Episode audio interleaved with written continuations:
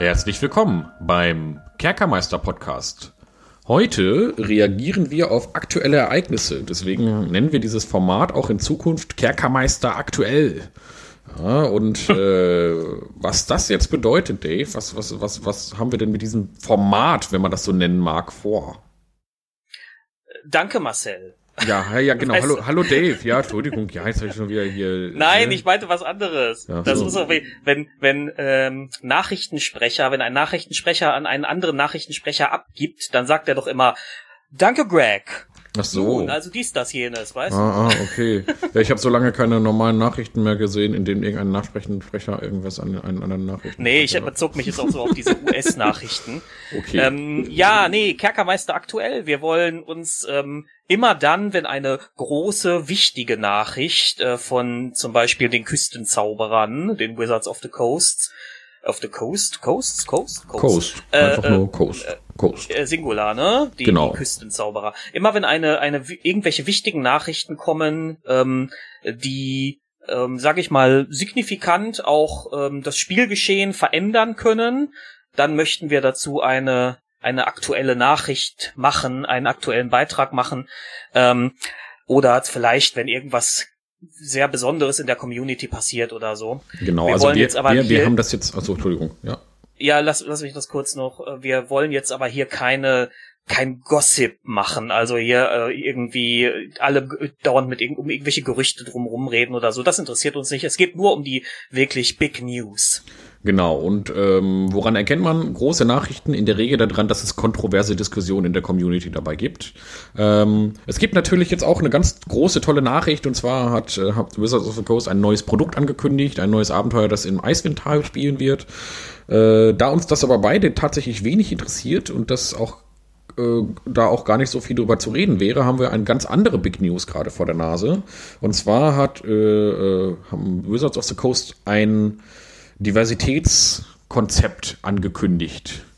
Und äh, da haben sie sieben Punkte, einen sieben-Punkte-Plan, wenn man das so möchte, für die nächste Zeit verewigt und mal gesagt, was haben sie eigentlich so vor. Und das hat für einen kleinen Aufschrei, aber auch sehr viele positive Reaktionen in der Community gesorgt. Und wie man ja immer so weiß, gibt es da eine sehr laute Minderheit, die sich sehr vehement gegen dieses äh, Paket äh, wehrt oder da, da, ich sag mal, ähm, einige Probleme mit hat.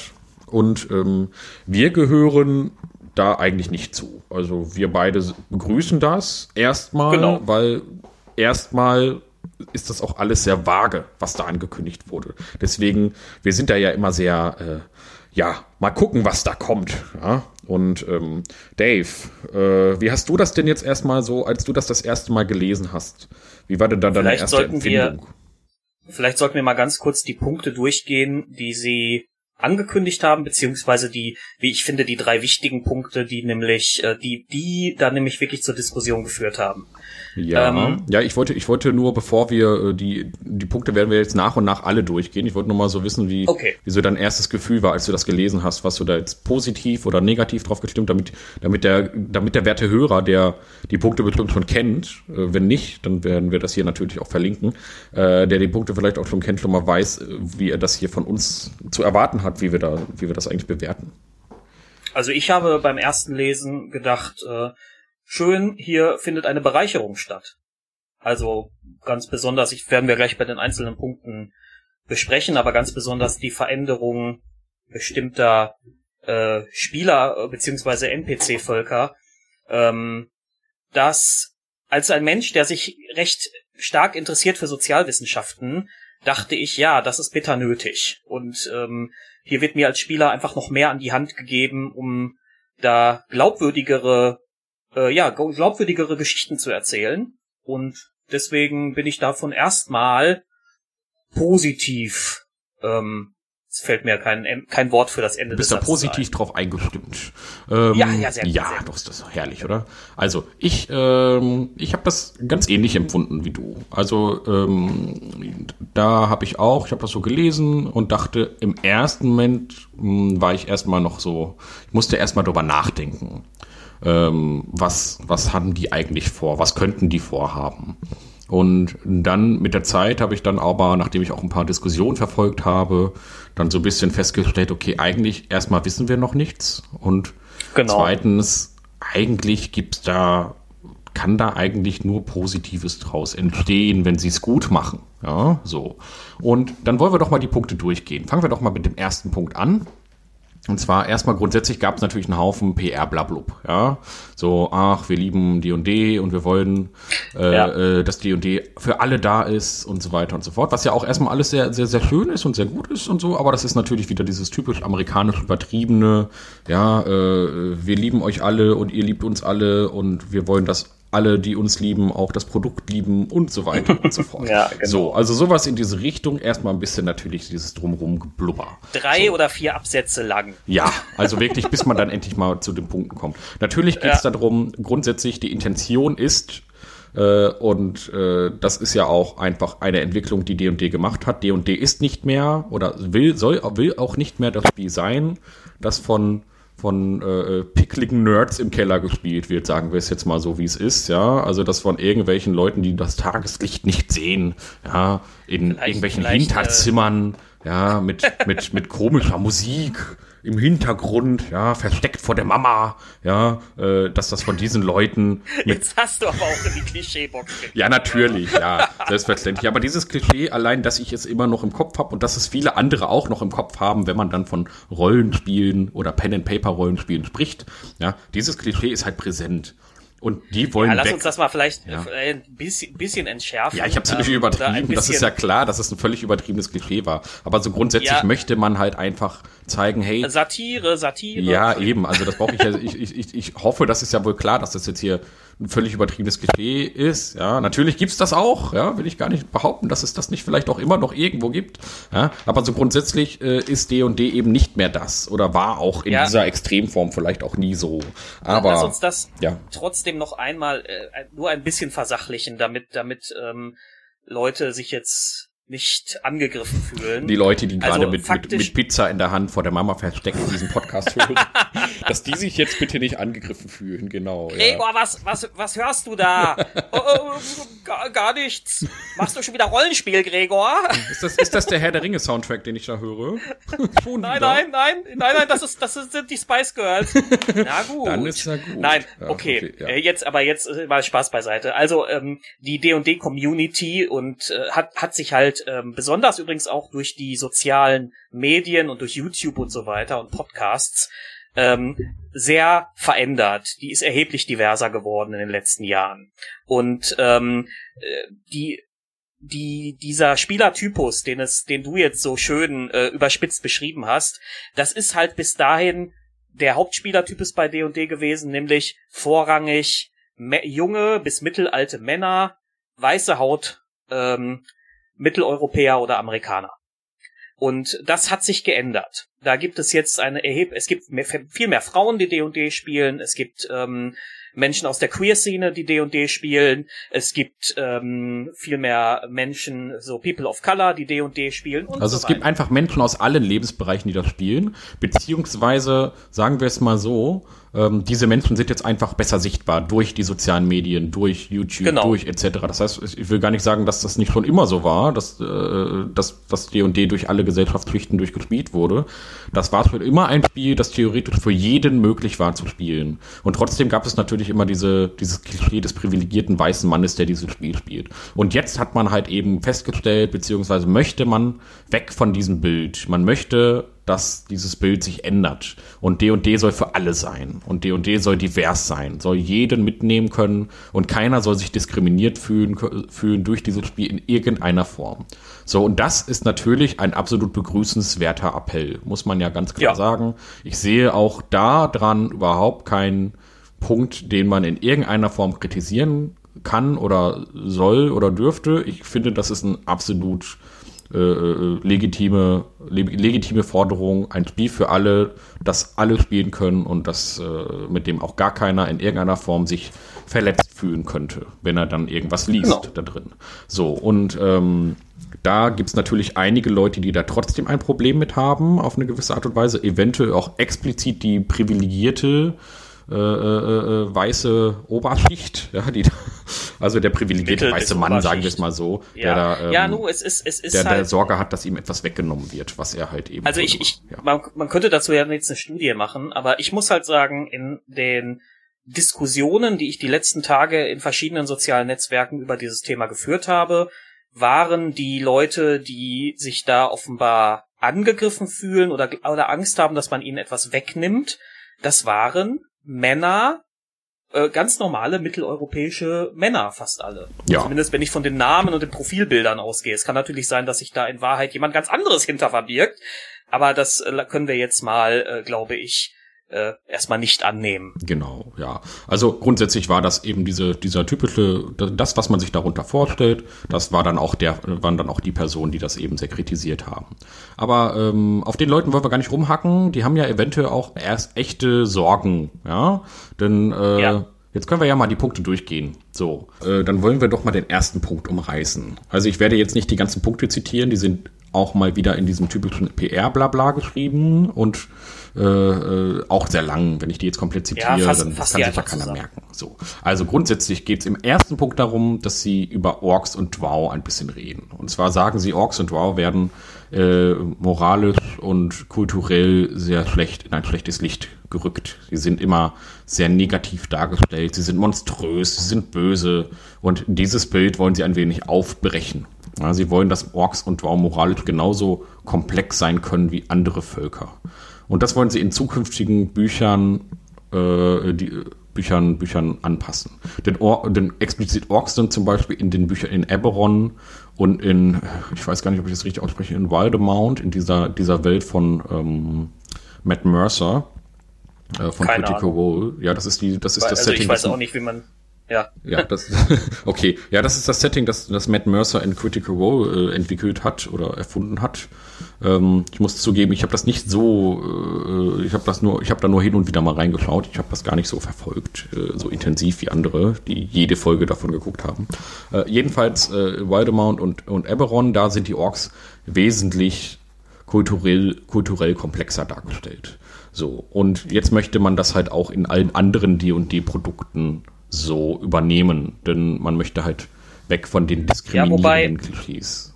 So. Ja, so, wobei ich das ja so verstanden habe, dass sie da wohl ein Zusatzregelwerk oder ein, eine Art Fluffband machen werden, ähm, der den SpielerInnen einfach nur die Möglichkeit gibt, das auf ihre Sessions anzuwenden, wenn sie das denn möchten. Genau, und da sind also, wir schon, und da möchte, sind wir schon beim Interpretationsspielraum, denn das sagen sie zum ja. Beispiel auch nicht. Ja?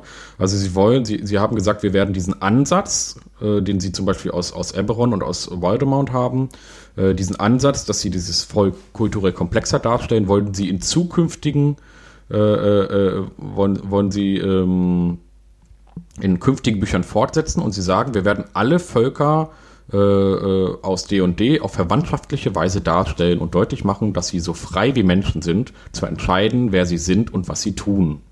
So, ja, das ist also. Aber das geht ja nur über Zusatzregelwerke aktuell. Also ja, genau. Also jetzt alles, was da. jetzt da ist, ist jetzt da. Ja, also ja. Ähm, das geht jetzt um zukünftige Bücher. So, aber das ist natürlich ein Punkt, und da kann ich in gewisser Weise schon diese Sorge nachvollziehen, wenn man sagt, oh mein Gott, ja, ich möchte nicht, dass hier meine Orks und meine Dürga oder meine, keine Ahnung, XY setze böse Rasse hier ein, jetzt plötzlich äh, genauso gespielt werden kann, wie jede andere, äh, wie, wie ein normaler Mensch. So, das ist da, man, man, man hat jetzt also im Prinzip Sorge vor, vor der, in Anführungsstrichen, Gleichmacherei, die Wizards of the Coast hier, äh, hier plant. So, das ist aber Na, der, der, ja. planen könnte. Planen könnte. Bleiben. Genau. Das, ich habe das jetzt, ich habe das jetzt bewusst in, in Anführungsstrichen gemacht. Ja, ja, dieses ja. Argument hast du nur wieder gegeben. Genau, genau. Ich verstehe schon. So und ja, äh, ist aber schwierig, ne? Ja. Ja, warte, dann sag erst mal. ja, nee, aber das ist eben, das ist es. Es ist halt schwierig, man kann aus diesem Satz alles deuten. Ja, das kann also entweder ja. bedeuten, sie wollen jetzt zum Beispiel einfach aus Orks zum Beispiel einfach ein paar mehr Möglichkeiten, den Orks einfach mehr Möglichkeiten geben, dass Orks halt vielfältiger dargestellt werden können. Dass es halt böse Orks gibt und gute Orks und mittelgute Orks und es gibt halt böse Dwau und gute Dwau und mittelgute Dwau und so weiter und so fort. Dass man da verschiedene, verschiedene noch, noch mehr Völker einbaut. So, da gibt es natürlich den äh, berechtigten, aber auch ein bisschen unberechtigten Einwand, es gäbe ja schon diese Differenzierung bei diesen Völkern.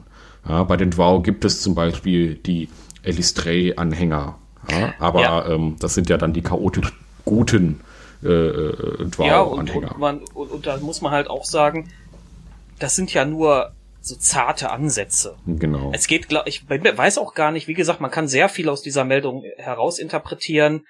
Ähm, ich kann mir jetzt aber, und jetzt kommt einfach mal meine persönliche Annahme beziehungsweise Bewertung, ich kann mir nicht vorstellen, dass sie jetzt sagen, ach, weg mit dem Drow-Matriarchat, ja, das ist jetzt eine demokratische Gesellschaft, ja, eine demokratisch-liberale Gesellschaft oder sowas, sondern ich glaube einfach, dass sie, dass sie verschiedene weitere Milieus und Subkulturen einfach hinzufügen werden. Ähm, und bei, gerade bei Drow muss man ja ganz klar sagen, über Drow wissen wir ja fast nix. Wir wissen ja nur, wir kennen da das, die Elite, das Matriarchat, diese matriarchalisch geführten Adelshäuser und die Funktionselite, nämlich die höherrangigen ähm, Kämpfer, Söldner, whatever. Ja, ja also man die, weiß natürlich schon, vielleicht. man weiß natürlich mittlerweile schon einiges über die Dwau, aber wie du schon sagst, nee, immer über wissen, diesen elitären Bereich, ne? Genau. Ja, wir ja. wissen nichts über die Bevölkerung. Wir wissen nicht, wie Willi der Drow sein Leben führt oder die Drow-Bartenderin ihr Leben führt. Ja, die, ja? Sind, die sind halt häufig auch Sklaven. Ja, ähm, ja, ja, das haben sie, das, das gibt es, aber eigentlich, so wie ich diese alten Dristbücher in Erinnerung habe, ist Sklaverei vor allem für fremde Völker.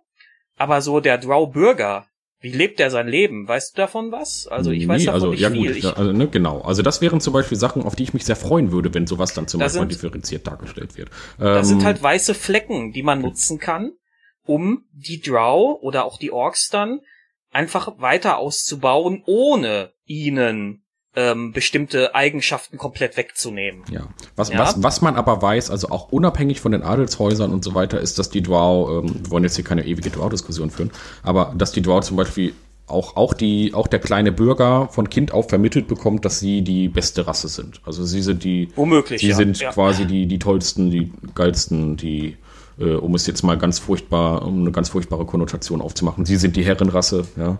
Und, ähm, ja, das, das hat ja sowas. Das genau. ist ja durchaus, das ist ja ein totalitäres System. Genau.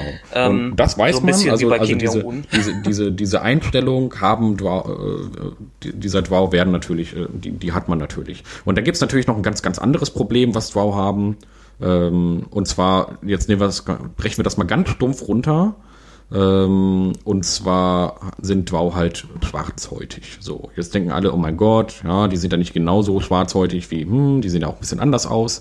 Aber ähm, es geht jetzt einfach mal ganz grob darum, dass wir halt einfach äh, Dwau haben, die haben dunkle oder schwarze Hautfarbe und die freundlichen, die leben unter der Erde, ja, und sind böse und dann gibt es die hellhäutigen, freundlichen Elfen, die auf der Oberfläche leben, ja, und die leben unter der Sonne und sind gut. So, und wenn man das jetzt einfach nur also auf das runterbricht, nur auf diese, diese beiden Grundaspekte runterbricht, ist das in der heutigen Zeit eigentlich etwas, was, was man schon als ein äh, mittlerweile überholtes rassistisches Klischee nehmen würde, weil das würde ja einfach konnotieren, dunkle Hautfarbe schlecht, äh, helle Hautfarbe gut. So, ja. natürlich wissen wir, dass die Dwau vielfältiger sind, die haben Elistre und so weiter und so fort. Und trotzdem in ihrer Gesamtheit ja, sind die Dwau halt einfach erstmal böse. So. Und die Hautfarbe der Dwau wurde ja auch mit den Jahren etwas angepasst. Das heißt, sie sind natürlich immer noch dunkelhäutig, aber die haben jetzt mittlerweile so eine schwarz-bläulich-gräuliche Hautfarbe bekommen. Während sie aber äh, zu, äh, ich glaube, AD&D-Zeiten, also in älteren Illustrationen, noch wirklich die ähm, die braune Hautfarbe, die schwarzbraune Hautfarbe eines, eines, äh, ja, eines Afrikaners hatten oder so. Also es kann viel, viel mehr orientiert an, an, der, an der realen äh, dunklen Hautfarbe.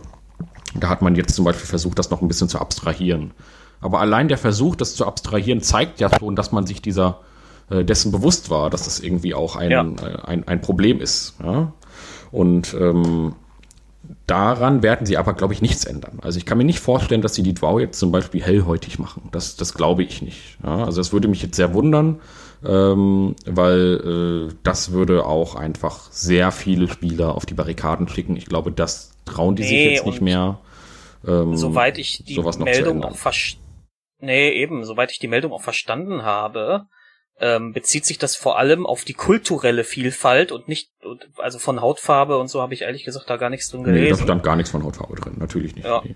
Äh, es geht wirklich genau. Also der Artikel selbst spricht einfach von kultureller Vielfalt. Ich wollte nur noch mal dieses, dieses rassistische, rassistische Klischee noch mal kurz äh, aufrufen. Ganz furchtbar schwere, schwere Wortkombination für mich, ja, ja. Äh, weil ich mit dem SCH manchmal immer ein bisschen hadere.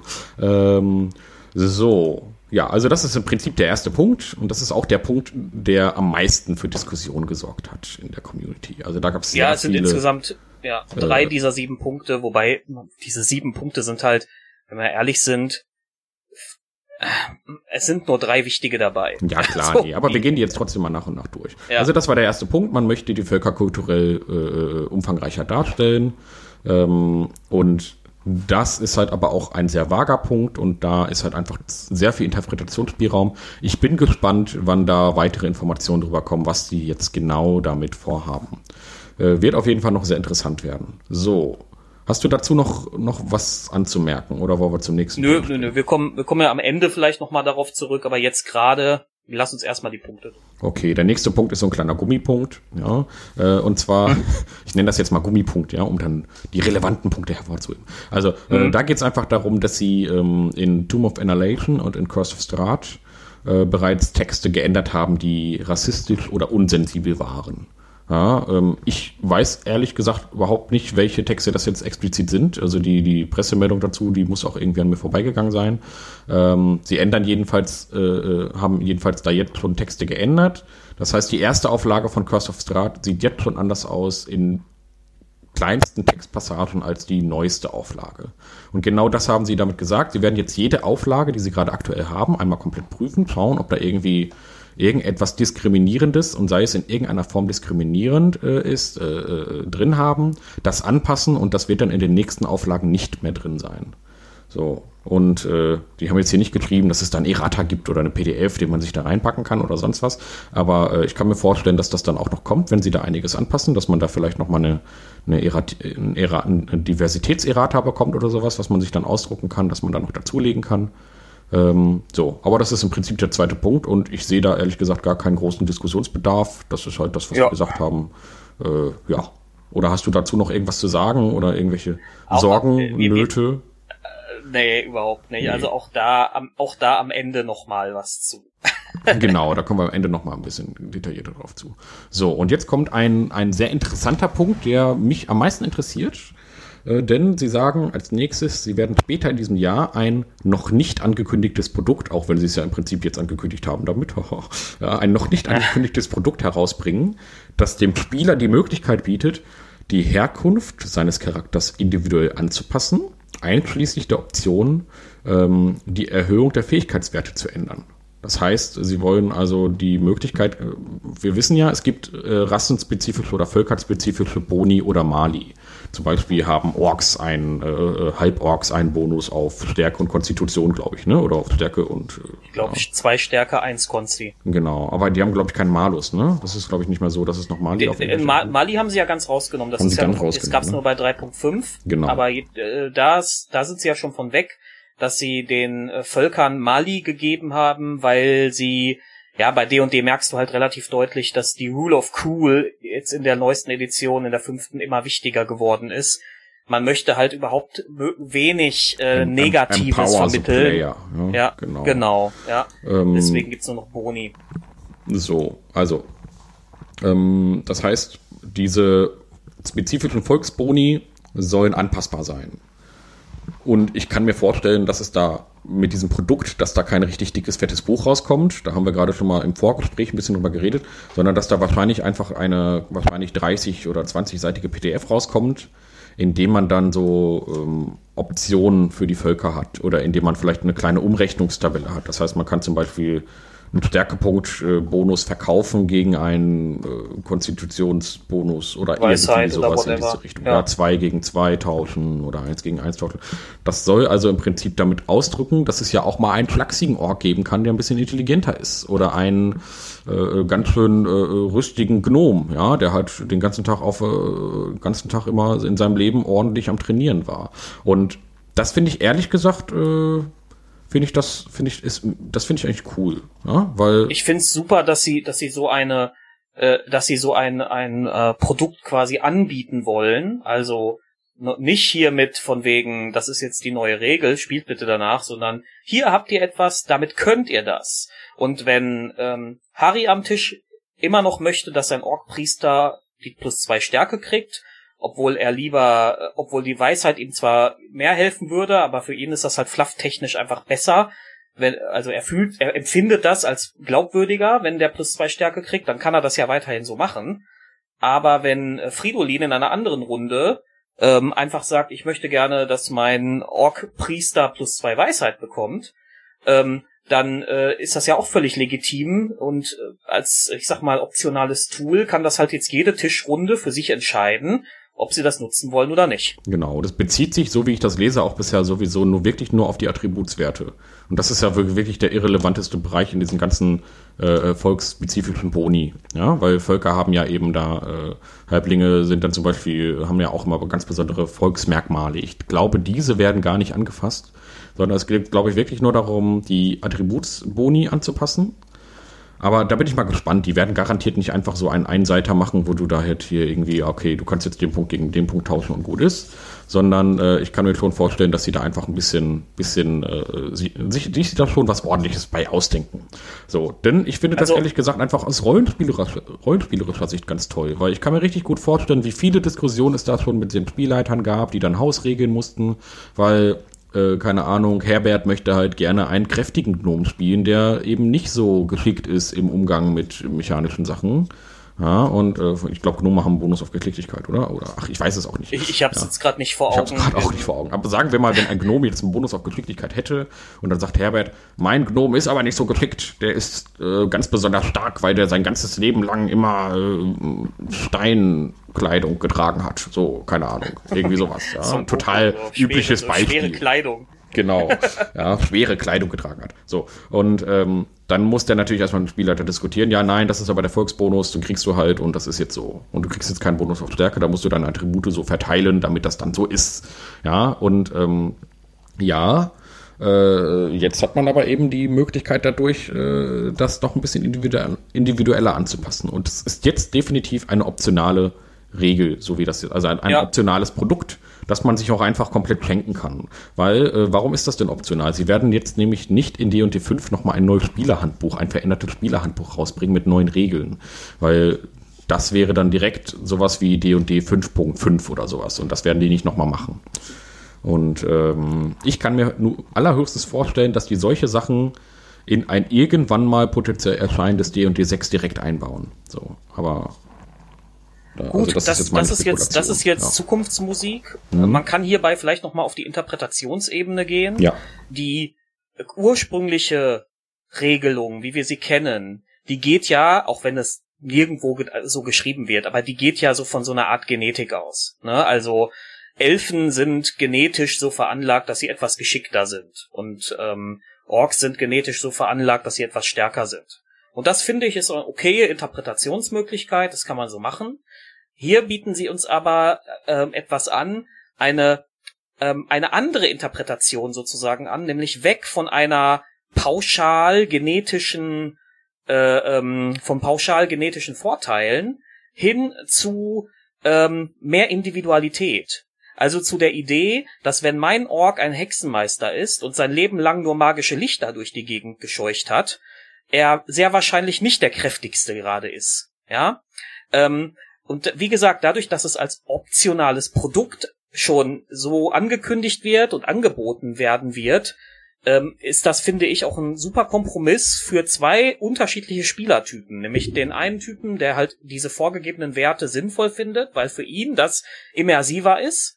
Und den anderen Typen, der aber ähm, lieber ähm, ein bisschen individueller veranlagt ist und der ähm, mehr glaubt an die, ich sag mal, ähm, Stärke des Individuums, um es mal so ein bisschen pathetisch ja, zu formulieren. Der vielleicht auch einfach mal eine ganz andere Geschichte von einem Ork erzählen möchte. Ja, der einfach mal sagen möchte, so, mein Ork ist aber nicht so. Mein Ork ist eben, ähm, ist eben so ein flachsiger, kleiner, ungeschickter Tollpatsch, ja, und der wird von den anderen Orks immer nur veräppelt, ja. Dafür hat er aber ganz schön was im Köpfchen. So, und deswegen ist er Magier geworden und äh, war von Anfang an von der Veranlagung halt nie so wie die anderen Orks und so. Und das kann man halt damit ganz toll machen. Ne? Und ich ja. finde also, das ist einfach eine tolle Option. Das kann man, kann man so nehmen oder kann es halt auch lassen. Ja? Also das ist halt einfach erstmal schön. Aber wie ich schon sagte, meine Interpretation wäre jetzt, dass man sowas, dass sie sowas wahrscheinlich jetzt ähm, definitiv auch als optionales Feature anbieten werden, weil sie werden jetzt nicht ein komplett neues Spielerhandbuch rausbringen. Ja, das kann ich mir auch nicht ja, vorstellen. Das würde nee. auch einfach. Warum auch? Ja, eben. Warum auch? Und vor allem finanziell lohnt sich das nicht, weil die Leute, die ein Spielerhandbuch haben, werden sich das jetzt deswegen nicht nochmal neu kaufen. Ja, und äh, da äh, man will auch keine zwei verschiedenen Spielerhandbuchversionen an einem Tisch haben. Ja, dann sind dann auch alle durcheinander. Worte mit meinem Spielerhandbuch steht das, in meinem das. Das funktioniert dann alles nicht. Ähm, das ist etwas, was sie für irgendwann mal eine D&D 6 Edition eventuell direkt mit einbauen. So. Ich bin auf jeden Fall mal gespannt. So, die Sorge, die ja, ja. hier viele eben haben, ist, dass das alles verwässert wird. Ja, das heißt, diese, diese individu individuellen Völker, so wie wir sie seit mittlerweile fast 40 Jahren oder sind es genau 40 Jahre, also seit sehr langer Zeit halt kennen, ja. Die 50, glaube ich sogar schon. Ja, die Orks, die waren schon immer so, ja, und äh, mein Ork bleibt so, äh, wie er bleibt. Ja. ja. Und das kann, kann ja auch jeder auch. einfach so halten, wie er möchte. Also das sind ja auch alles Optionen. Ja. Und ähm, trotzdem äh, haben natürlich einige Leute Sor Sorge um die Lore in den Vergessenen Reichen. Ja, das heißt, die Vergessen in den Vergessenen Reichen ähm, waren die Orks halt schon immer so. Warum sollten die jetzt plötzlich anders sein? So. Und das ist ein Punkt, den ich nachvollziehen kann, in gewisser Weise, ähm, dass man, dass man, wenn man ja jetzt wirklich eine radikalere Änderung hätte, dass man zum Beispiel sagt, okay, es gibt jetzt plötzlich 30 Hauptstädte der Orks und die sind kulturell genauso vielfältig ja. wie die Menschen und so weiter und so fort. Ja? Und nicht zu äh, vergessen die sieben orkischen Paladin-Orte. Ja, genau und so weiter. Wenn man sowas jetzt plötzlich machen würde, ja, ähm, dann würde ich auch da sagen und äh, sitzen und sagen, ja. warte mal, also äh, das ist jetzt ehrlich gesagt ein bisschen übers Ziel hinausgeschossen. Und ähm, wenn man das dann auch wieder so, was sie ja natürlich auch gut können, das haben wir ja gesehen, äh, mit diesen ganzen Kataklysmen und diesen ganzen Geschichten, mit diesen dimensionalen Rissen. Also, was ich auch bitte nicht möchte, ist, dass sie dann zum Beispiel irgendwie jetzt so, okay, jetzt kommen Orks aus einer anderen Dimension und gründen da eine Stadt oder so, ja. Mhm. Das wäre auch so ein typisches Ding, das würde mich gar nicht überraschen tatsächlich. Ja, wenn da halt immer irgendwelche planaren Sphären miteinander verschwimmen und ganze Landstriche das verschwinden und Völker, die es nie gab, sind jetzt wieder da. Ein so Ork-Raumschiff landet. Ein Ork-Raumschiff landet, genau. Also wenn man dann solche Sachen sich aus den Hut zaubert, damit dann eben jetzt äh, plötzlich eine neue orkische Hochkultur da ist, ja, die weg ist von diesen Stämme, von diesen Stammeskulturen und so weiter. Das wären Sachen, wo ich halt auch sage, boah, also pff, weiß ich nicht. Ja, ja. Da würde ich einfach weiter mit, meiner, mit meinen alten vergessenen Reichen, so wie ich sie kenne, spielen. Ja, da bin ich ein alter Mann. Ja, und äh, würde mir das halt einfach knicken. Aber äh, würde wahrscheinlich trotzdem diese diese Option der Orks mit einbauen, die dann einfach mit dabei sind. Aber gut, da sind wir schon wieder über diesen, äh, in diesem naja, gut, Bereich, den wir vielleicht hinten dran setzen wollen. Ja, nö, aber, nö, nö, ja. No, ja, so halb. Also ja, wie ich gerade bei den Drow schon sagte, ich, ich glaube eher, dass sie bestehende weiße Flecken nehmen werden und diese dann ausdifferenzieren. Ähm, übrigens gab es schon ähm, gegen Ende von 3.5, glaube ich sogar schon, ähm, in der Lore die Bestrebungen eines Ork-Häuptlings ein richtiges Ork-Reich zu erschaffen. Mhm. Und das gab es dann wohl auch eine Zeit lang. Das haben sie dann wohl mit D&D 4 wieder äh, kaputt gemacht, weil bei D&D 4 wurde ganz viel kaputt gemacht. Ähm, so, jetzt kann man aber wie bei den Draw auch, da gibt es ja auch diese ähm, Moment, wie heißen die? Elistray-Anhänger? Ja, Elis, ne? Elistray, ähm, genau. Das ist diese genau. die Mondgöttin. Ja, und die ja, äh, lockt die Drow an die Oberfläche. Ja. Genau, und das sind die Drow, die dann nackig auf äh, auf den äh, Lichtungen tanzen. Genau. Ähm, ja. Dass die nackig sind, nee, das sagst aber, nur du. Ja, das sagt sonst keiner. Nein, da meine ich mich daran zu erinnern. nee, da meine ich mich daran zu erinnern, dass es das auch dass, ja, ich glaub, das war in irgendeinem so. Roman gelesen habe. Aber ist auch egal, ja, ob nackig oder nicht nackig. Äh, dem ähm, Ähm, jetzt hast du mich rausgemacht. also genau. Jetzt Orks, die ganze Zeit genau, Orks, wow hier. Ja gut, okay, also. Orks und Wei Orks und weiße weiße Flecken, genau. Ähm, die äh, äh, ähm, die Orks also wie gesagt, es gab da mal dieses Orkreich, das haben sie ja wieder abgeschafft, aber es gibt ja da offenkundig schon Entwicklungen, auf die man aufbauen kann. Ähm, und warum sollte sich auch eine Ork äh, ein Ork-Volk oder ein Drow-Volk nicht im Laufe der Zeit ein wenig verändern. Ähm, es muss ja auch nicht, also gerade bei den Orks kann man ja super theoretisch mit einer Stammeskultur arbeiten und sagen, hier, ähm, dieser Stamm, der ist halt so drauf, aber dieser Stamm da hinten, der ist halt so drauf. Ja, ja. Eben. ja. Ähm, also man redet ja, die Orks sind ja auch immer in diesen Stammeskulturen organisiert und wenn man sich ja beim Monsterhandbuch halt diese, diese, äh, diesen Absatz zu der Stammeskultur der Orks mal anguckt, dann steht da halt wirklich nur, okay, die, äh, die, die, die, die, rasen, die, die, die marodieren über die Welt und nisten sich immer irgendwo kurz ein und dann verbrauchen sie da alle Ressourcen und bringen alle um und spießen alle auf Väter mhm. auf und dann geht's weiter zum nächsten Abschnitt. Ja, also so wirklich richtig furchtbar. Und ähm, das ist ja auch, ne, so, so stellen wir uns halt unsere Orks vor. Und das ist ja natürlich halt einfach so, sind sie halt schon immer gewesen und äh, so werden die halt auch einfach beschrieben. Da ist jetzt nicht viel mit, dass das auch eine zivilisierte Kultur ist oder sowas, ja. ja. Eine, also, ähm, ja, was ich mir halt noch vorstellen könnte, ist, dass sie zum Beispiel ähm, Ferun, also der, Kontinent Ferun, die Vergessenen Reiche, ist ja nur ein Kontinent auf diesem Planeten, äh, auf diesem Planeten Toril. Und ich kann mir vorstellen, dass man dann zum Beispiel irgendwie Ork-Schiffe, die aus einem anderen Kontinent jetzt kommen oder sowas dann da. Äh, ja, wie gesagt, wenn sie es denn überhaupt in dieser Größenordnung genau, anlegen werden. Genau, das wäre ja, ja, eher was für ein komplett neues Kampagnen-Setting oder sowas, Vergessene Reiche. Ich, ich, so ich glaube eher so, genau. ich, ich, ich glaube eher, das geht so ein bisschen in die Richtung wie damals bei 3.5 dieses Völker Feruns, mhm. dass sie da halt jetzt Ork und Orks und Drow nehmen, dass sie dann so eine Art Volksband machen für Orks und Drow und die einfach so ein bisschen mit so ein paar Milieus und Subkulturen und vielleicht anderen Stämmen austarieren. Das, also ich, ich kann mir, ich ehrlich gesagt, natürlich ist es denkbar, dass sie jetzt schon wieder irgendeine mega äh, Mega-Ereignis machen, ja. ja, ja, wie gesagt, das ein, wollte ich sagen. Es ist halt denkbar. Ein Ork-Meteorit landet ja. auf der Erde, ja. genau. Und, aber, aber ich, ich, ich, ich glaube es nicht. Also, ja. gut, wenn ich mich hier irren sollte, hey, Schande über mein Haupt, ja, ihr dürft, dann dürft ihr gerne einmal alle Haha sagen, der hat sich geirrt. Aber ich glaube es nicht. Ich glaube, man wird einfach das nehmen, was man schon hat und ja. ein bisschen ausarbeiten und ähm, Genau, ein, ein Meteor und ein Traumschiff kommen, ja.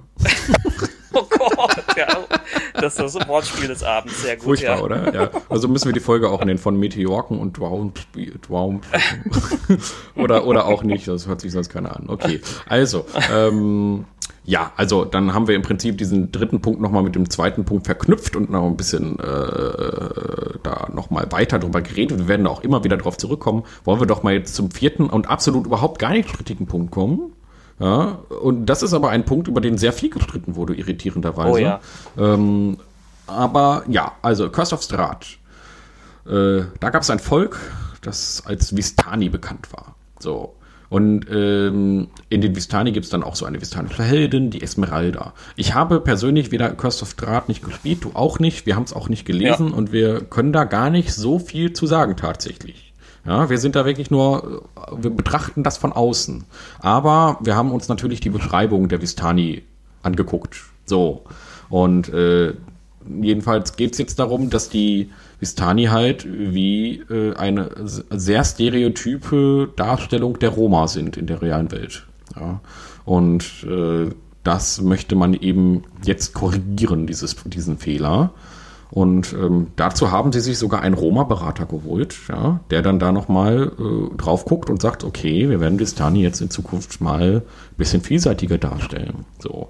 Denn sie haben halt eben wirklich nur diese ganzen Negativaspekte die man mit, äh, mit Roma in Verbindung bringt, äh, da so rausgeholt. So. Und ähm, das kommt natürlich auch äh, kommt natürlich auch daher, dass man sich bei Curse of Strahd, das ist ja so ein, so ein Vampir-Dracula-Ding, ja, in Ravenloft spielt das Ganze. Und ähm, da hat man sich halt eben an diesen klischeehaften Darstellungen auch aus dem Dracula-Film und aus den Dracula-Büchern der, der, der City und Roma da äh, orientiert und hat das einfach mit übernommen. Ja? Aber wir haben halt mittlerweile 2020. Da muss man sich nicht an einem knapp 100 Jahre alten Buch orientieren. So, ja, und, äh, ja zumindest man, nicht vollständig. Ja, das kann man ähm, ruhig mal mittlerweile ein bisschen besser machen. Und das wollen sie halt machen. Sie haben sich einen Roma-Berater geholt und haben gesagt, so, okay, diese ganzen negativen äh, äh, Darstellungen, die wollen wir jetzt mal ein bisschen rausfiltern. Und ich sehe da überhaupt keinen einzigen Punkt, an dem man da irgendwie kritisieren könnte. Aber wir können ja trotzdem mal diese, ähm, diese äh, äh, ähm, Vorurteile, die da einfach drin sind, können wir ja mal so ein bisschen aufzählen, was da so in den Texten drin ist. Ja? Soll ich das mal ein bisschen, bisschen vorlesen, was da zu Vistani drin ist? Äh, und zwar, sie sind, äh, sie kleiden sich in grelle Gewänder, lachen oft und trinken tüchtig. Ja? Aus einer Zeile zum Beispiel.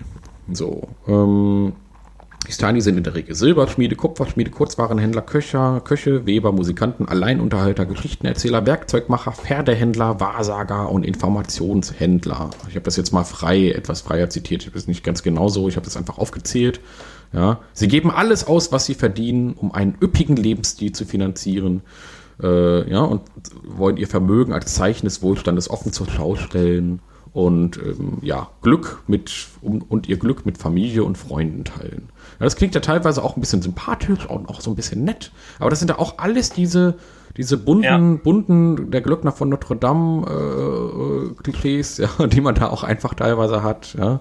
Ähm, ja. Beide groß, die beiden, beide Rassismusformen drin, nämlich der negative vorwerfende Rassismus, also dieses ähm, wo man negative Eigenschaften ähm, mit einer Kultur oder einem Volk verbindet und aber auch positiver Rassismus und auch, auch das gibt es, ähm, wo man, also wenn man äh, zum Beispiel, ähm, äh, gut, das ist jetzt, das wäre jetzt äh, Antisemitismus, aber wenn man jetzt zu einem Juden sowas sagt wie, ja, du bist doch, äh, du bist doch so unglaublich sparsam, hilf mir doch mal mit meiner Steuererklärung. Ja, genau. Ja, so. Weil, dann rufst du den an, das weil das ein Jude ist, ne? Das ist ein ganz, äh, ja. ja.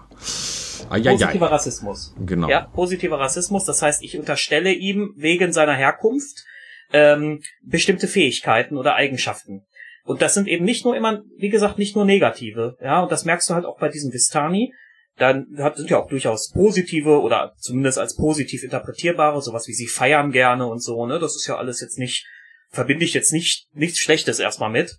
Ähm, und trotzdem ist es ein Stereotyp ähm, und bei den Vistani eben ein extrem deutliches Stereotyp, das sich sehr, sehr stark an einer realen Volksgruppe orientiert. Genau, ja. während man bei Orks ähm, oder Drow noch damit argumentieren konnte, dass das ja nun wirklich sehr fiktive Völker sind, die gar keinen so klaren äh, realweltlichen Bezug haben, wobei wir dazu später übrigens auch nochmal was sagen werden, ähm, äh, haben wir hier bei den Vistani aber wirklich einen ganz klaren realweltlichen Bezug. Ja? Also da kann auch jetzt wirklich kein Argument mehr kommen von wegen, das ist ja ein Fantasy-Volk.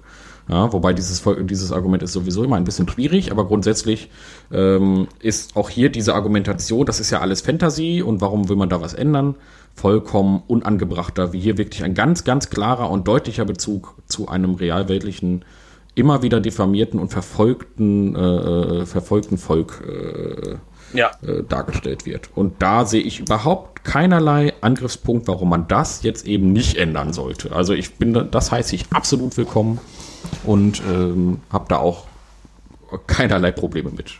Ich denke, das siehst du ähnlich. Ja. ja. Äh, es gibt da einen guten Text, ähm, der wurde in der D&D 5, 5 Gruppe bei Facebook äh, ähm, veröffentlicht.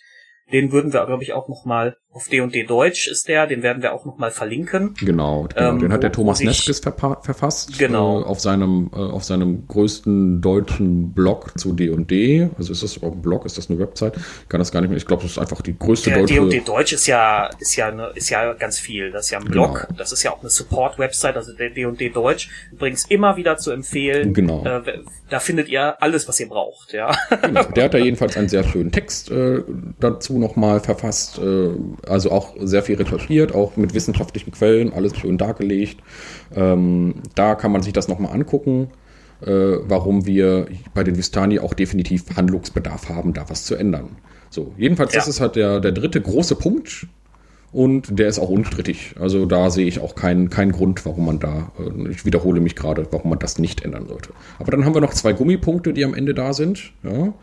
ähm, und zwar kommt der vorletzte Punkt. Sie haben jetzt wertvolle Erkenntnisse von sensiblen Lesern, also auf Englisch Sensitivity, Sen Sensitivity Readers. Ich weiß jetzt nicht, ob das in irgendeiner Form eine weiß ich nicht, eine spezielle Bezeichnung für ganz spezielle Moment, Menschen Moment, ist Moment. oder so. Ja. Ste äh, steht da Sensitivity Readers? Sensitivity Readers, genau. Weil dann ist, dann ist das eher eine, das klingt dann eher fast schon wie eine Berufsbezeichnung. Ja, also, ich weiß weil, es weil, nicht. Weil, ja. weil, wenn es jetzt ein Adjektiv wäre, würde das sensitive stehen. Ja, also Sensitivity-Übersetzung ist halt eigentlich einfühlsam, sensitiv. Äh, ja, es ist, also, also ich habe diesen Punkt aber eh so verstanden, also sie haben sie haben halt Kritik bekommen von ähm, einigen äh, ähm, auf dieses Thema Diversität bezogen sensiblen LeserInnen äh, und dieser Kritik möchten sie jetzt gerecht werden. So, so habe ich diesen Genau, genau. Also ähm, im Prinzip, sie hören auf die Community, so ganz einfach. Ja? Genau. Also äh, wir haben Experten aus verschiedenen, äh, uns haben, äh, wir werden weiterhin Experten aus verschiedenen Bereichen ansprechen, die uns helfen, unsere blinden Flecken zu identifizieren. Das heißt, sie haben die Erkenntnis gewonnen, dass sie selbst gar nicht äh, die Qualifikation haben, vielleicht auch teilweise, ähm, diese äh, äh diese ganzen problematischen Textstellen selber zu entdecken sondern ja. äh, sie holen sich jetzt die Community rein, sie holen sich Leute rein, die das besser können. Und dann kommt auch der letzte Punkt, das ist auch direkt im Prinzip miteinander verknüpft, dass sie jetzt nach neuen Leuten suchen, um es genau zu nehmen. Und man sagt also auch im Prinzip damit, wir werden, werden neue, neue Autoren holen.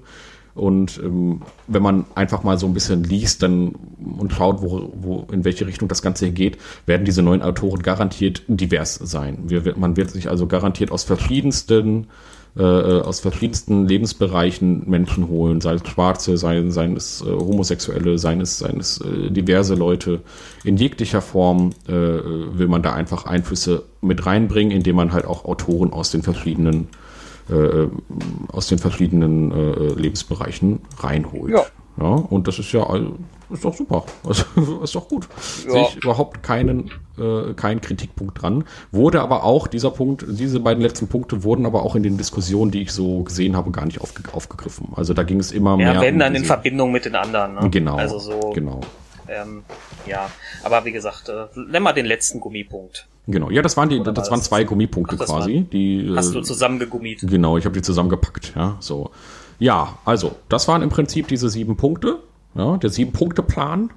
Und ähm, ja, das hat halt eben für einige, äh, einige Probleme in der Community geführt.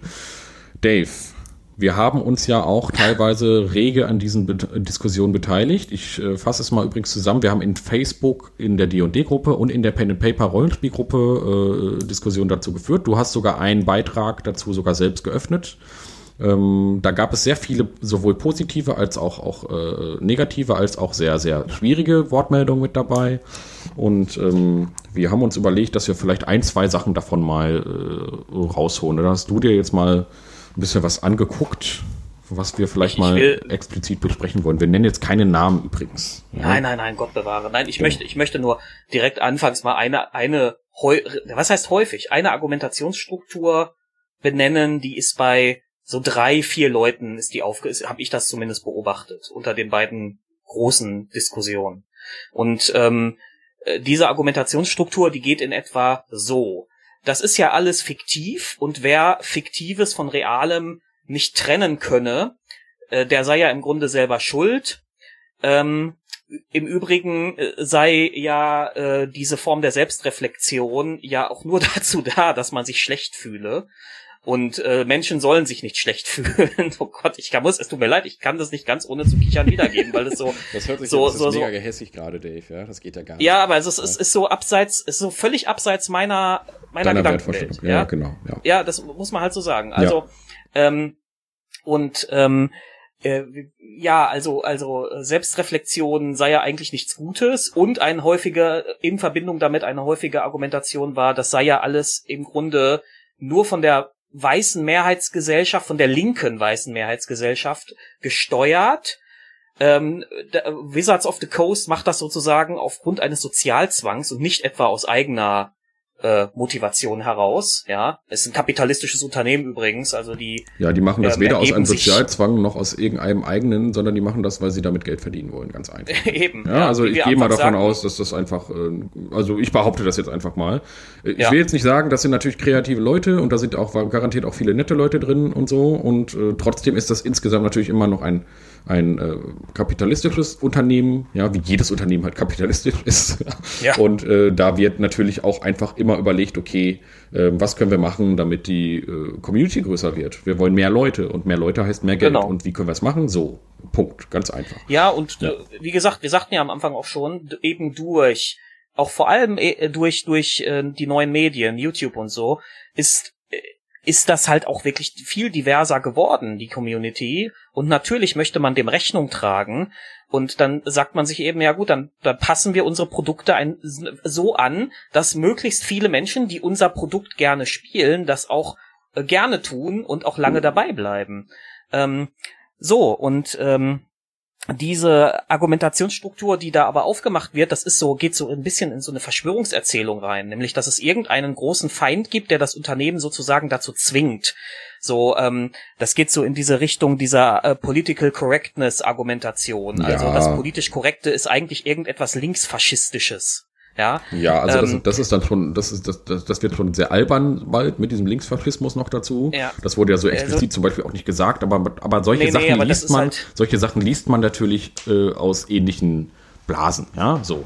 Jetzt ja. wollen wir aber mal ganz kurz auf den ersten Punkt ein bisschen eingehen. Wir wollen das mal ein bisschen ausklamüsern. Also, ähm, wollen wir doch mal direkt diesen ganz großen Punkt aufholen. Das ist doch alles nur Fantasy und das ist ja eigentlich alles, das sind ja, sind ja nur fiktive ja. Völker und so weiter und so fort. Und jetzt muss man sich mal überlegen, okay, woher kommen eigentlich die Orks? Ja, wollen wir doch mal direkt mit hm. Orks anfangen. So, und da haben wir beide mal noch mal äh, unser altes Wissen, das wir auch schon länger haben, aber noch mal ein bisschen aufgefrischt und haben gerade noch mal ein bisschen geguckt.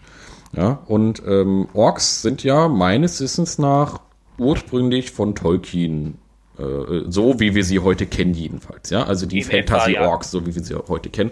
Orks sind, glaube ich, noch älter, ja, in der, in der gro gro groben Beschreibung, aber so wie Tolkien sie definiert hat, sind ja Orks eigentlich heutzutage Usus, ja, beziehungsweise an diesen Tolkien-Orks orientieren sich sehr viele Orks, die man heute auch einfach kennt.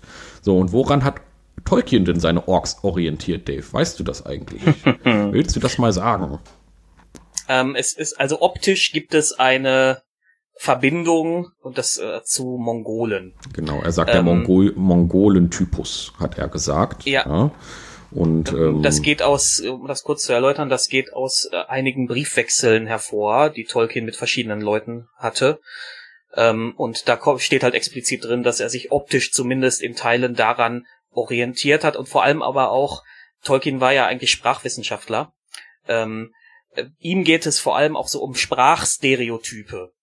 Und ähm, ja, unser Argument ist jetzt eigentlich, ganz egal, wie stark er sich jetzt nun auch optisch und so weiter, ja, er, wem auch immer äh, Wir wollen das nochmal direkt er, er, er, erweitern. Er sagte halt, man soll jetzt nicht denken, die sehen aus wie Mongolen, sondern er sagte, sie seien im Prinzip eine, eine besonders grausame und entstellte Variante des Mongolen-Typus. Genau. So. Aber daran sieht man einfach, dass auch ein, dass, dass man eigentlich kein Volk entwickeln kann, ohne in irgendeiner Form einen realweltlichen Bezug irgendwo herzustellen, weil man kann im Prinzip immer nur ähm, Varianten dessen, was man kennt, entwickeln.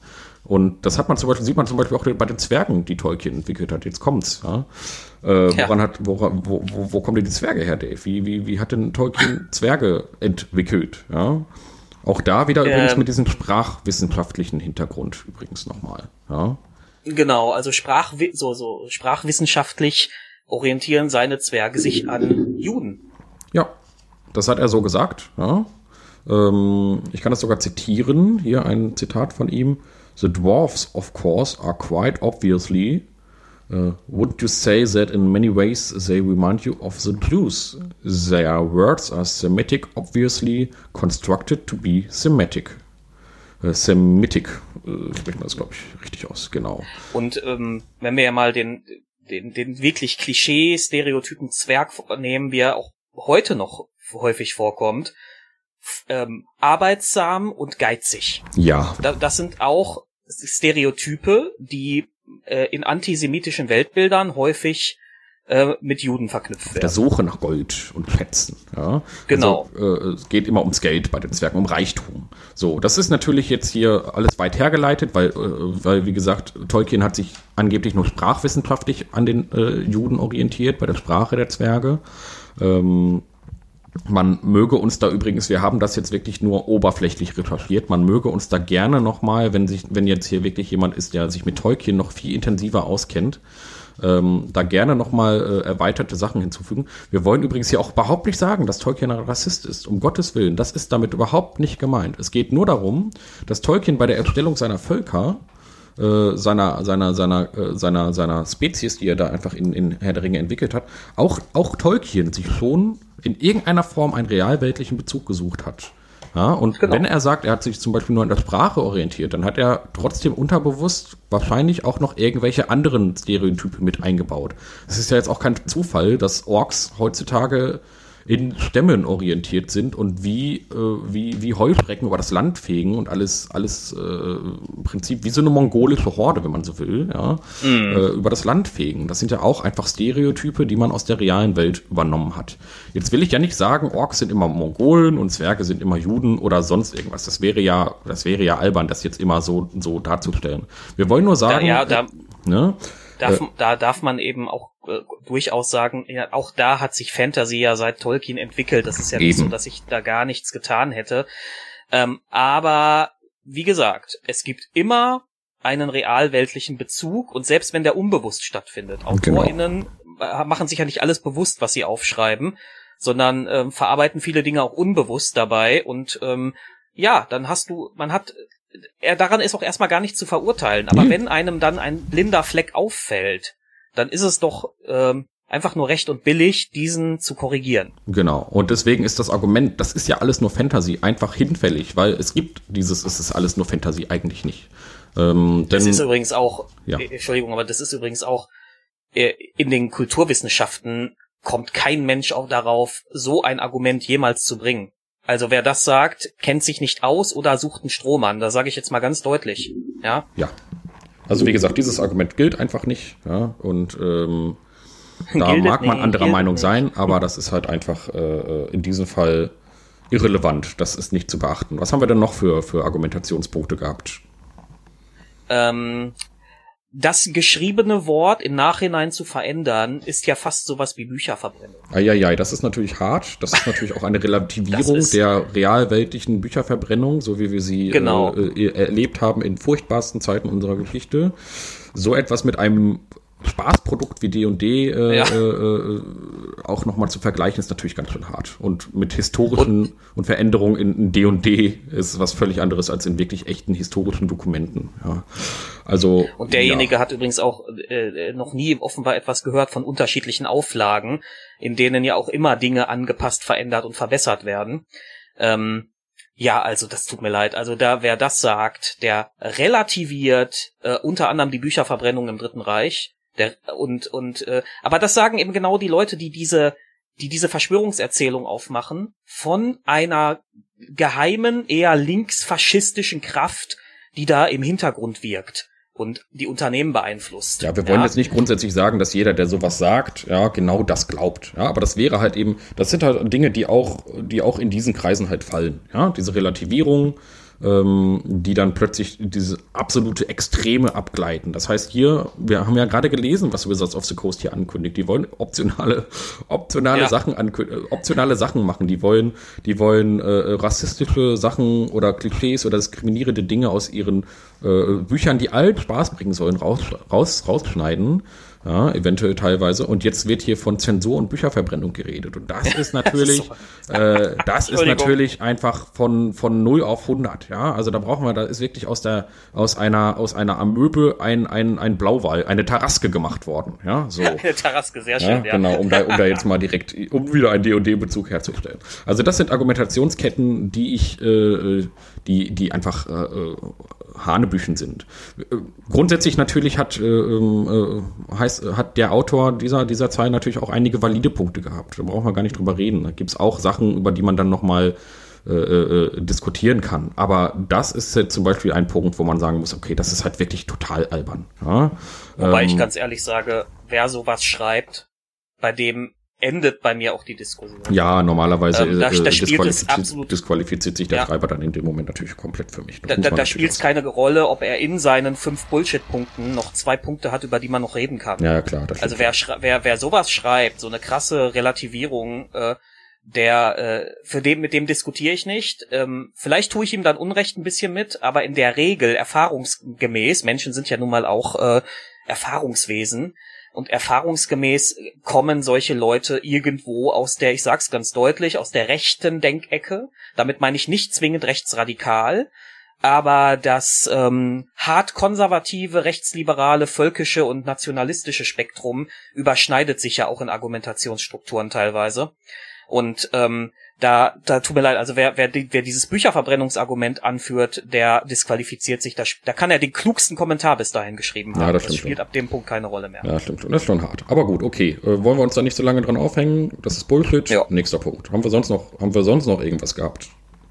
Was man, was man mal äh, noch ansprechen Ähm. Ja, die, die, die geheime linksfaschistische Kraft im Hintergrund. Ja, okay, das ist jetzt ein Riesenpunkt, ja. Ähm, Ja. Das ist halt einfach albern, ja. Das ist ein Verschwörungsbullshit, da brauchen wir eigentlich nicht drauf eingehen, wer das liest und da Ja. nicht selber drauf kommt, dass das irgendein, dass das Unsinn ist. Ja, ähm, ja, das, das fußt ein bisschen darauf, dass man heutzutage so ein bisschen Sorge hat vor der überall um sich greifenden politischen Political Correctness, ja, und das ist alles gesteuert von, von linken Kräften und so weiter und so fort. Aber das ist Ja, halt da nun geht's- wirklich ähm, in dieser Formulierung völlig albern. Ja, also, Da, da gibt es halt die wissenschaftliche Theorie der sogenannten White Fragility zu, die weiße Zerbrechlichkeit. Ähm, und daran kann man auch teilweise dieses, äh, in, es gibt's ja in jedem Fandom, dieses toxische Fandom. Ähm, äh, darin kann man halt, äh, die kann man sehr gut manchmal darin erkennen, dass da die, die diese Leute haben Angst, dass man ihnen etwas wegnimmt. Und da muss man halt hier nochmal ganz deutlich sagen, nein, euch wird nichts weggenommen. Das Drow-Matriarchat nimmt euch keiner, die Stammeskrieger-Orks nimmt euch keiner. Es wird nur angeboten, dass man eben dann doch mehr daraus machen kann, wenn man denn möchte. Genau, aber wobei Ja. das natürlich Ähm. auch unsere Interpretation gerade ist. Ne? Ja, das heißt, wir wissen natürlich nicht, ob ne, Wizards of the Coast in Zukunft da vielleicht radikalere Änderungen durchzieht. Aber die aktuellen Verlautbarungen lassen das nicht vermuten. Die aktuellen Verlautbarungen lassen auf optionale Möglichkeiten vermuten. So, Ja, ganz also, einfach. sollte- natürlich kann man Sorgen haben. Das ist ja auch okay. Man kann sich auch Sorgen machen um sein Verruhen, um seine vergessenen Reiche. Ich liebe die vergessenen Reiche auch so, wie sie sind. Und ich möchte, mir war das ja auch schon zu viel mit diesen, mit diesen krassen Kataklysmen von D und D4 zu, von 3 zu 4 zu 5, was da teilweise alles passiert ist. Ähm, da hätte ich lieber sanftere Übergänge gehabt. Aber grundsätzlich, ähm, muss man einfach sagen, das ist halt ein Unterhaltungsprodukt. Daran sollen alle Spaß haben. Und wenn da halt einfach jemand sitzt, der in irgendeiner Form dann beim Lesen des Buches sich beleidigt fühlt, ja, dann kann man das doch einfach vermeiden. Ja? Und dann kann man doch mal Formulierungen wählen, die anders sind. Da kann man doch mal vielleicht Stereotype anpassen und so weiter. Aber wie gesagt, das ist halt ein längerer, äh, das ist, das, das ist jetzt alles Spekulation und es bringt gerade überhaupt nichts, weil wir jetzt auch gar nicht mehr haben als diese paar, Ja, ja, diese, diesen Sieben-Punkte-Plan, der so vage ist. Gut, ja, also wie gesagt, die geheime große linke Weltverschwörung und die Antifa e.V. und so weiter und so fort. Da brauchen wir jetzt, da brauchen wir jetzt nicht drauf eingehen. Das ist natürlich jetzt auch sehr politisch. Äh, ähm, also politisch ist ja sowieso alles, aber das ist natürlich, das geht ja jetzt auch komplett weg von dem, was Wizards of the Coast in irgendeiner Form angekündigt hätte. So, ja, also eine ja. weitere, äh, eine weitere Erzählung ist die Behauptung, ähm, dies sei ja nur von vor allem weißen privilegierten Linken angestrebt. Ähm, es gäbe ja überhaupt gar keine, äh, ähm, zum Beispiel People of Color oder so, die sich dadurch verletzt fühlen, weil man habe ja mal mit so jemandem am Spieltisch gesessen und der hätte ja nichts gesagt. Ja, das ist natürlich, äh, das ist natürlich ganz toll. Ja, das ist ein ganz tolles Argument, ja, aber äh, das ist natürlich auch erstens eine Erweiterung des vorigen Argumentes, nur nicht so reißerisch. Das heißt also wieder, das ist die privilegierte weiße äh, äh, äh, Kaste, die das Ganze an, anfixt, ja, und das sind immer die Linken und so weiter und so weiter. Das ist natürlich ganz klar äh, eine, eine sanftere Erweiterung dessen, was wir vorher hatten. Ähm, und jetzt haben wir halt eben da diese, dieses Beispiel, da gab es dann auch tatsächlich äh, in der Pen and Paper Gruppe jemanden, der, der so einen Beitrag eröffnet hat und der wollte, dass explizit nur Leute dazu was sagen, die im Prinzip einer dieser potenziell diskriminierten Gruppen angehört und ob der sich denn diskriminiert fühlt. Das war im Prinzip die Frage, nachdem dann aber irgendwie fünf Postings waren, die da erstmal, die über das Grundsätzliche an sich diskutiert haben, also über diese Diversitätsanspruch an sich, den wir also über diesen Sieben-Punkte-Plan von Wizards of the Coast, wurde der Beitrag direkt geschlossen, denn äh, das wäre ja alles am Thema vorbei gewesen. Er wollte ja im Prinzip ja nur, dass Leute ja. sich melden, die äh, da äh, betroffen sind, ob die denn auch wirklich betroffen sind. So, das du hattest da diesen leisen Verdacht und ich habe den auch ein bisschen gehabt, aber das sind wir während jetzt wild, wildeste Unterstellungen. Aber nee, man hätte deswegen jetzt hier, lassen wir das auch genau, an der Stelle. Ne, das, genau. Da finde ich, das finde ich dann wieder nicht fair. Genau, das ist jetzt keine ähm, Unterstellung, aber das wäre trotzdem so eine, das wäre trotzdem so ein Ding, äh, was was halt äh, auch natürlich hätte passieren können, dass man sagt, okay, ich will jetzt eigentlich nur, dass die Leute mir hier alle bestätigen, dass äh, dass da dass das alles okay ist und dass hier keiner in irgendeiner Form ein Problem damit hat. Eigentlich brauchen wir diesen Sieben-Punkte-Plan gar nicht. Ja, so. Das wäre so ein bisschen diese, diese Intention, die ich dahinter vermuten könnte. Ja, aber wie gesagt, das wäre eine reine Unterstellung und das äh, ist halt. Ich möchte an ja. dieser Stelle auch mal jemanden zitieren. Bei Twitter, da bin ich zufällig drüber gestolpert. Ja. Ähm, wahrscheinlich, weil jemand aus meiner Pen and Paper Community den geliked hat. War aber ganz gut. Dem Herrn werde ich nämlich jetzt auch folgen. Bei Twitter schreibt äh, die Rico L. Baker mhm. ähm, einen längeren Tweet und der wird eingeleitet mit The concept of evil races has always been a cohort writing tactic deeply rooted in racism. Und er, ja. zitiert, er bezieht sich hier direkt auf diese äh, Wizards of the Coast Pressemitteilung. Ja. ja, magst du das vielleicht, das heißt, kannst du das live ich, auf Deutsch übersetzen? Da, ah, okay. Ich, ja, ich hm. bin ja gerade dran, ja, okay, ich wollte es okay. ja gerade auf Deutsch sagen. Das also grob übersetzt heißt das so viel wie, das Konzept äh, böser Rassen war schon immer eine Schreibtaktik, die tief im Rassismus verwurzelt ist. Mhm. Ja. Ähm, und da hast du jemanden, einen jemanden äh, äh, Person of Color, die hier das ganz klar sagt. Ja. Also ähm, falls du ähm, äh, äh, der du derjenige, der diesen ersten Post aufgemacht hast mit dieser Frage, ich verlinke diesen Tweet äh, auch, verlinken wir auch unter in unseren Show Notes. Da kannst du gucken. Hier haben wir jemanden, der sich davon äh, getroffen fühlt und, und völlig zu Recht übrigens. Ja. Ja. Ja. Deswegen, also ich kann mir vorstellen, dass es da viele Leute gibt, die sich davon betroffen fühlen. Ich kann mir Leute, ich kann mir vorstellen, dass es Leute gibt, die das vielleicht auch explizit deswegen gar nicht erst spielen, deswegen, ähm, deswegen diese, diese Community vielleicht auch in diesen Punkten manchmal gar nicht diverser wird. Das wäre aber halt, äh, man muss ja die Bücher erstmal lesen, um herauszufinden, dass das vielleicht auch einfach alles teilweise rassistische Stereotype sind. Es gibt ja auch einen Grund, warum Wizards of the Coast das macht. Das kommt ja nicht einfach so. Da sitzen ja jetzt nicht diese, diese Autoren, die seit 40 Jahren dasselbe Produkt machen, jetzt mal etwas übertrieben dargestellt. Ja, äh, die sitzen da ja jetzt nicht und sagen, Moment mal, ja, äh, äh haben wir da jetzt irgendwie Scheiße gebaut? Das kommt ja irgendwo her, da kommen ja Leute, die sagen, hey, Moment mal, ja, hier mein Freund XY, der fühlt sich davon angegriffen, ja, oder ich fühle mich davon angegriffen. Und das gibt also Leute, die da ein Problem mit haben. Und das müssen jetzt nicht unbedingt die, äh, das ist jetzt nicht die weiße linke Oberschicht oder Mittelschicht oder sonst irgendetwas, die das anstößt. So, also das ist ja. halt, ja, das ist halt eben dieses, dieses Ding, okay, ich kenne aber gar keinen, der da irgendwie sich von angegriffen fühlt. Ja, das ist halt, das ist, ja, das, das ist halt kein Argument. Ja. Genau, ja. Strohmann. Also, also ich will gar nicht jedem unterstellen, der das benutzt, dass er das bewusst macht, so als Strohmann. Ja. Genau. Ich bin mir sehr sicher, weil Menschen, wir sind ja nun mal stark gepolt auf unsere subjektive Wahrnehmung, äh, dass es da Leute gibt, die für die war das halt, man, man ist, man ist, äh, man ist weiß, man lebt in Mitteleuropa, für die war Rassismus nie ein Thema. Ja. Und die denken darüber gar nicht nach. Und dann spielen sie vielleicht mal mit ähm, jemandem aus Asien oder so ähm, und der sagt natürlich nicht bei der ersten, zweiten oder dritten Tischrunde, hör mal, ähm, die dein, deine Karaturkampagne ist ja ganz schön auf asiatischen, rassistischen Klischees aufgebaut, ja. ja. Eben, ja. Ähm, und es kann ja auch sogar sein, dass denen das gar nicht so stört. Das ist ja, ist ja auch sogar denkbar. Aber es gibt eben Menschen, die das stört. Und da stellt sich halt jetzt die Frage, warum sollte man auf diese Menschen denn nicht Rücksicht nehmen? Es gibt da einen ganz fantastischen Podcast, und zwar den Gender Swap Podcast, und da hatten sie mal eine äh, schwarz, äh, schwarze Laperin, die ähm, da ausführlich mal drüber geredet hat, wie sie das Ganze so empfindet. Ja? Also erstmal ähm, ist man als Frau im Lab auch immer ein bisschen, bisschen in der Unterzahl, wobei sich das mittlerweile, glaube ich, ganz. Ich, also ich bin kein Laper, ich kann das gar nicht so genau sagen, aber dann als, als schwarze Laperin ist, ist, das, ist das halt doppelt ungewöhnlich. So. Und sie hat da halt sehr viele interessante Erfahrungen gemacht. Sie berichtet auch davon, dass sie zum Beispiel am Anfang, weil das einfach so ein bisschen Usus war, diese rassistischen und sexistischen Klischees einfach mal ein bisschen mitgemacht hat, weil sie erstmal ein bisschen dazugehören wollte. Das heißt, man merkt vielleicht gar nicht erst, sie weiß, sie wusste selber, also ich, Podcast länger her, dass ich den gehört habe, aber sie sagte im Prinzip, sie wusste selber, dass das alles rassistische Kackscheiße ist, um es jetzt mal ganz hart auszudrücken. Ja, und trotzdem, weil es einfach erstmal so ist, dass man da so ein bisschen äh, äh, reinkommt und so, dann macht man das erstmal so ein bisschen mit. Aber wie gesagt, ich zitiere vielleicht auch falsch, ähm, aber so hatte ich das ein bisschen in Erinnerung. In Erinnerung. Äh, man hört sich auch mal diesen Podcast bitte mal an. Ja? Ganz toll, äh, kann ich grundsätzlich empfehlen. Werden wir auch mal verlinken. Ja, so.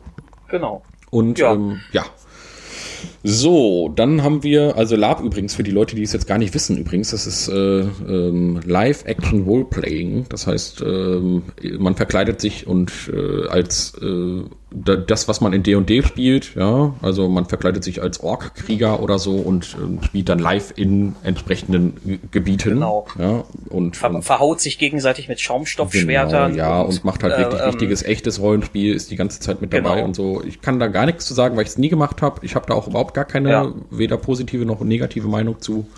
Äh, ja, eigentlich eher nur positiv. Ich fand das immer mal ganz interessant. Vielleicht will ich das auch irgendwann mal machen, aber das ist auch ganz schön toll. Also, ja. alle Leute, die ich kenne, ich habe so ein paar Leute in meiner Filterbubble, die, die das machen. Und die schwärmen alle in einer Intensität davon, dass ich manchmal schon denke, ja, einmal ausprobieren würdest du es schon ja, gerne mal. Schon ne? cool. Na gut, okay, aber, aber wir wollen jetzt hier keine Diskussion aufmachen. Genau, das ist Nein, nein, nein, nein, das, genau. das nur am Rande. Ja, ja. Ähm, so, ich glaube, mit dieses Bullshit Bingo haben wir, glaube ich, durch, ne? Ja, genau. Aber also, wir haben doch auch noch ein paar vernünftige Kommentare gehabt. Hast du da genau, auch noch was es gab, es gab eben auch differenzierte, auch, also auch kritisch differenzierte äh, äh, Antworten. Ähm, und das sind vor allem so Sachen, das haben wir im Grunde auch schon angesprochen. Das ja. sind Menschen, die sagen, grundsätzlich finde ich das gut, aber wenn ihr, wenn, wenn, wenn die Lore zu sehr, zu, zu krass, zu heftig angefasst wird, also wenn da plötzlich Änderungen da sind, die einfach keinen logischen Sinn ergeben. Ja, der, der, der Meteor dann, halt, ne? Ja. Der, der Meteor, genau. Ja, und da, damit hätte man Probleme und das ist ja das, wo wir halt auch sagen, ey, Wizards of the Coast, falls ihr uns hört, Genau, ja. ihr hört euch das bestimmt an in, äh, auf ja. Deutsch jetzt. Bestimmt. Ja. ja, ja, ja, ja, ja. Die haben, ja, wieso? Die sind doch immer diverser. Die haben doch bestimmt auch einen Deutschen da. Ja, genau. Jetzt müssen sie aus jedem Land der Welt einen Autor reinholen, damit das auch wirklich sehr, Finde ich sehr gut. Finde ich sehr gut. Nein, aber jetzt mal Spaß beiseite. Also, ähm, äh, da diese Sorge würde ich ja, die kann ich verstehen und die würde ich auch teilen. Ähm, weil das würde mir auch nicht gefallen, da bin ich ganz ehrlich. Also, wenn jetzt auf einmal die zwölf orkischen Paladin-Orden rauskommen, die vorher keiner kannte, fände ich das ein bisschen hart, ehrlich Ja, das wäre schon ein bisschen, naja, gut. Okay, ähm, wobei wir ja noch nicht mal zwölf menschliche Paladinoren haben, um das jetzt mal. Äh, ja. ja, du weißt schon, was Ja, ja, eben. Ja, wenn ja. man übertreibt, dann. Ja, ja, ja du musst das immer so übertreiben, ja? Also wirklich. Me ja. Meteork kann man leider nicht mehr übertreffen. Das, äh ja, gut, das, das mag sein. Gut, okay. Ähm, dann haben wir, äh, was haben wir denn noch? Ähm, ja, im Prinzip haben wir es doch eigentlich, ne? Also die differenzierten Kommentare, die da waren, die haben wir eigentlich alle schon mit unseren ich, eigenen Sorgen und Nöten auch ein bisschen abgedeckt oder hast du noch was? Nein, also ich möchte vielleicht noch an einer Stelle sagen, dass ich fand, dass in beiden Gruppen aber die Debatte weitestgehend sehr fair und sauber geführt wurde.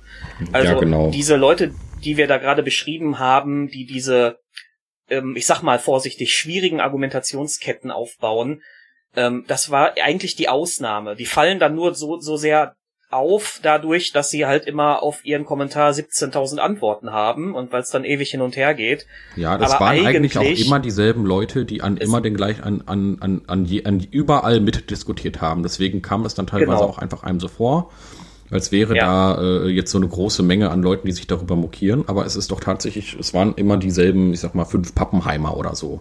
Ja. ja. dabei will ich die Leute noch nicht mal irgendwie schlimm werten oder sowas. Also da waren ja auch wirklich, sind ja auch, wie gesagt, reale, reale Sorgen mit dabei gewesen. Aber wie gesagt, wir haben ja auch teilweise gerade ein paar Sachen, Sachen mal zitiert und da ist ja auch ein ziemlicher um es mal ganz diplomatisch auszudrücken, Bullshit mit dabei gewesen. Ja, und, äh, Aber eben auch sehr viel differenziertes und eben. Gutes und, ähm, und äh, da auch, auch die, wie gesagt, die meisten, selbst die meisten, auch sogar die, die ein bisschen vorsichtig kritisch waren, sage ich mal, haben auch anständig diskutiert. Interessant war eben, dass nur die richtig diese aggressiven Kritiker auch im Ton sich ständig vergriffen haben und so. Ja, das stimmt. Also da hat mich einer zum Beispiel direkt in seiner zweiten Antwort persönlich angegriffen und mich irgendwie dumm genannt oder so. Den habe ja. ich natürlich sofort blockiert. Ja, ja, klar. Und ähm, äh, ich habe aber insgesamt sind über, ich bin, ich bin tatsächlich ein Mensch, ich blockiere jeden, der, dessen Diskussionskultur ein bestimmtes Level unterschreitet, ja. Ähm, und ähm, hier musste ich tatsächlich insgesamt nur drei Leute blockieren. Ja, bei, bei ähm, insgesamt, glaube ich, 300 Kommentaren oder so, was die da teilweise drunter waren. Ne? Genau. Also wirklich, und, und ja. äh, mein eigener Post in der Pen and Paper Gruppe äh, hatte irgendwie um die 70 Reaktionen hier mit Likes und hm. Smiley und tralala.